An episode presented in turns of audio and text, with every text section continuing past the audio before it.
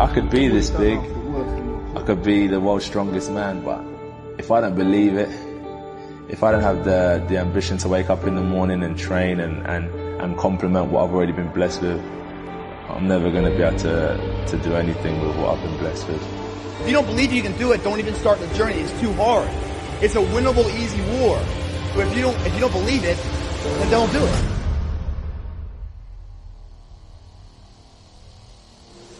Patient. Chill out, man. Keep it cool, dude. Just be patient, man. Man, your time coming, champ. My time now, man. man, just be patient. It's coming, man.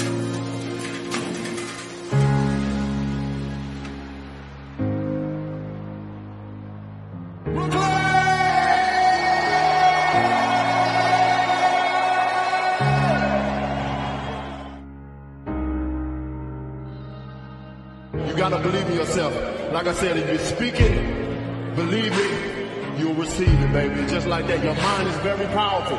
The universe is very powerful. Speak things into the into it. It'll come to you, baby. You speak it, believe it, receive it. Speak it, believe it, receive it. Speak it, believe it, receive it.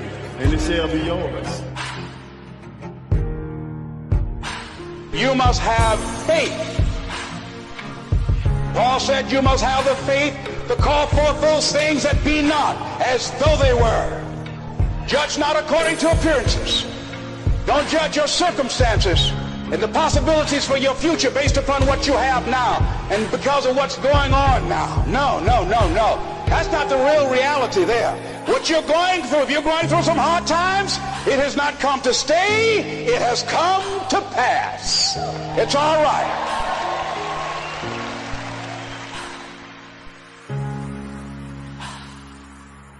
Don't be afraid to think outside the box. Don't be afraid to fail big, to dream big. But remember, dreams without goals are just dreams. Whatever it is you want to do, you can have. So claim it. Work hard to get it. When you get it, reach back. Pull someone else up. Each one, teach one.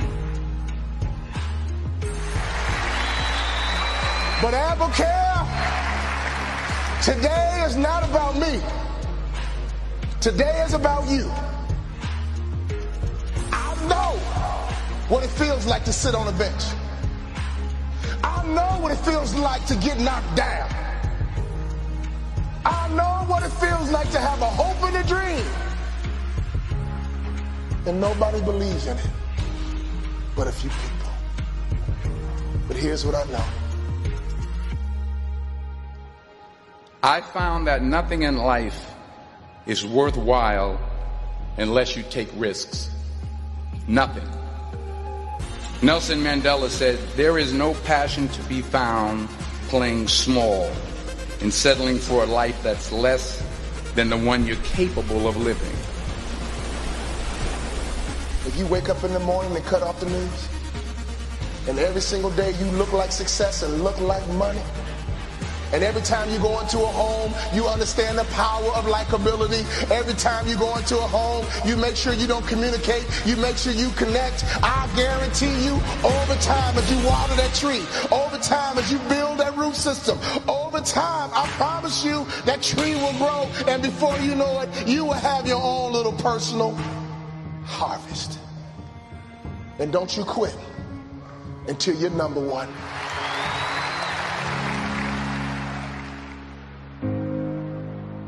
I will fail my way to success. See, 8 out of 10 millionaires have been financially bankrupt. 85% of people allow their fear of failure to outweigh their desire to succeed. No matter how bad it is or how bad it gets, I'm going to make it. We can create the future that's in our dreams. You are the creator of your reality. I think it's not just how good you are now, I think it's how good you're gonna be that really matters. 1962, at Rice University, JFK told the country about a dream he had. A dream to put a person on the moon by the end of the decade. The eponymous moonshot. No one knew if it was possible to do, but he made sure a plan was put in place to do it if it was possible. That's how great dreams are. Great dreams aren't just visions. They're visions coupled to strategies for making them real. I think the word discipline has kind of gotten a, a, bad name. We think about it in terms of punishment. I'm not, I'm not talking about discipline in that way. I'm talking about discipline in the sense that you, you forego immediate pleasure for the exchange of long term self respect. If you want to be happy, you have to love yourself, which means you have to discipline your behavior. The road to sustained happiness is through disciplining your behavior. Easy choices, hard life. Hard choices, easy life. The hard choices, what we most fear doing, asking, saying, these are very often exactly what we most need to do. And the biggest challenges and problems we face will never be solved with comfortable conversations, whether it's in your own head or with other people. Most people stop at the suffering. But if you keep going, you will succeed. There are numerous problems in making it on your own. You don't recognize the issues that are standing in your way, or if you do, you don't necessarily know how to fix them. And the result is that somewhere along the way, you stop improving. We're so afraid of the future when the only thing that should scare us is repeating the past. It takes a high level of psychological courage to admit when we're in the wrong thing. Because it'd be easy for us to be vulnerable and say, well, I'm so stupid. I can't believe I spent so many years here. But a habit that high performers have was they quit the wrong things and they quit them fast. And it wasn't because they're quitters, it's because they were focused on that which really matters. Hey, Will, I want to be an actor, man. I want to be an actor just like you. 99% of people that say stuff like that are not willing to do what it takes to make their dreams come true. The Marines have a saying everybody wants to go to heaven, but nobody wants to die. And that's just real. At the center of bringing any dream into fruition is self discipline. You know, some, something as simple as food and eating it's not about your, your body as much as it is about your mind. It's getting command of your mind to be able to choose actions that are in your own best interest. Every day, we are choosing shit that's not in our own best interest right? So if the world is attacking you and the world wants to fight you and the world's trying to hold you down, so you gonna kick yourself in the balls? So you gonna stop yourself from getting what you dream. Self-discipline is the center of all material success. You cannot win the war against the world if you can't win the war against your own mind.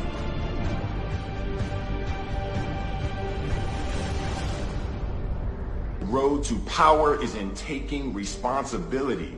Your heart, your life, your happiness is your responsibility and your responsibility alone.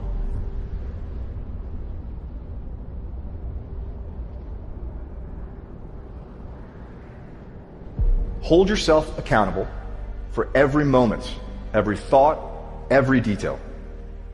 See beyond your fears, recognize your assumptions, harness your internal strength, silence your internal critic, correct your misconceptions about luck and about success, accept your strengths and your weaknesses and understand the difference, open your hearts to your bountiful blessings. Your fears, your critics, your heroes, your villains, they are your excuses, rationalizations, shortcuts, justifications, your surrender. They are fictions you perceive as reality. Choose to see through them choose to let them go. You are the creator of your reality. Life's not easy. It is not. Don't try to make it that way. Life's not fair. It never was. It isn't now, and it won't ever be. Do not fall into the trap, the entitlement trap, of feeling like you're a victim. You are not. Get over it and get on with it. And yes, most things are more rewarding when you break a sweat to get them. Look, the first step that leads to our identity in life is usually not, I know who I am. I know who I am. That's not the first step. The first step's usually, I know who I am not. Process of elimination. Defining ourselves by what we are not is the first step that leads us to really knowing who we are. You know that group of friends that you hang out with that, that, that really might not bring out the best in you? You know, they, they gossip too much or they're kind of shady. They really aren't going to be there for you in a pinch. Or how about that bar that we keep going to that we always seem to have the worst hangover from? Or that computer screen, right? That computer screen that keeps giving us an excuse not to get out of the house and engage with the world and get some real human interaction. How about that food that we keep eating? The stuff that tastes so good going down, it makes us feel like crap the next week. We feel lethargic and we keep putting on weight. Well, those people, those places, those things, stop giving them your time and energy. Just don't go there. I mean, put them down. And when you do this, when you do put them down, when you quit going there, and you quit giving them your time, you inadvertently find yourself spending more time and in more places that are healthy for you, that bring you more joy. We so often focus on failure, don't we? We study failure, we obsess with failure, we dissect failure and our failures. We dissect them so much we end up intoxicated with them to the point of disillusion. I mean, when do we write in our diary? Usually when we're depressed. What do we gossip about? Other people's flaws and limitations. We can dissect ourselves into self-loathing if we're not careful. I find that most of the times our obsession with what is wrong just ends up breeding more wrong, more failure. The easiest way to dissect success is through gratitude. Giving thanks for that which we do have, for what is working. Appreciating the simple things we sometimes take for granted. We give thanks for these things, and that gratitude reciprocates, creating more to be thankful for.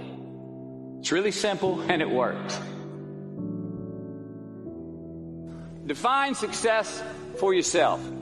Define success for yourself. Now check this out. I'm in uh, south of New Orleans uh, a few years ago, and I went to a voodoo shop, uh, and they had this this this wooden partition against the wall with these columns, and, and in these columns were all these vials of these magic potions, right? And the headings above each potion defining what they would give you were things like fertility, health, uh, family, legal help, energy, forgiveness, money. Guess which column was empty? Money. Let's admit it. Money is king today. It's what makes the world go round. It is success. The more we have, the more successful we are, right? Now, I would argue that our cultural values have even been financialized. Uh, humility is not in vogue anymore. It's too passive. It's a get rich quick on the internet, richest 15 minutes of fame world that we live in, and we see it every day. But we all want to succeed, right? So the question that we got to ask ourselves is what success is to us? What success is to you? Is it more money? That's fine. I got nothing against money. Maybe it's a healthy family. Maybe it's a happy marriage. Maybe it's to help others, to be famous, to be spiritually sound, to leave the world a little bit better place than you found it. Continue to ask yourself that question. Now, your answer may change over time, and that's fine. But do yourself this favor. Whatever your answer is, don't choose anything that will jeopardize your soul. Prioritize who you are, who you want to be, and don't spend time with anything that antagonizes your character.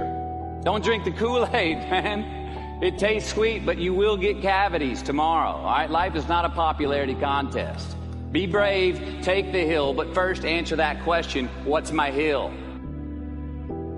So first, we have to define success for ourselves.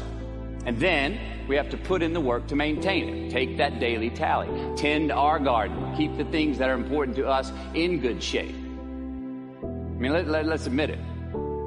We've all got two wolves in us a good one and a bad one. And they both want to eat. Best I can tell, we just got to feed that good one a little more than the other one.